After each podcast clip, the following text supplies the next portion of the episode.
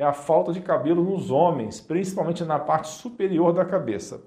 Essa calvície ou alopécia geralmente é causada pelo excesso de um hormônio chamado DHT, que é a abreviação de dihidrotestosterona, um hormônio androgênico produzido a partir da conversão da testosterona em DHT por uma enzima, assim como a alfa-redutase. Então, a DHT é responsável por muitas das características sexuais masculinas, incluindo o desenvolvimento e manutenção dos órgãos sexuais, além de contribuir para a formação de outras características masculinas, como barba, pelos no peito, voz mais grave e músculos mais desenvolvidos. Ou seja, uma das possíveis explicações para a calvície nos homens é o excesso desse hormônio DHT.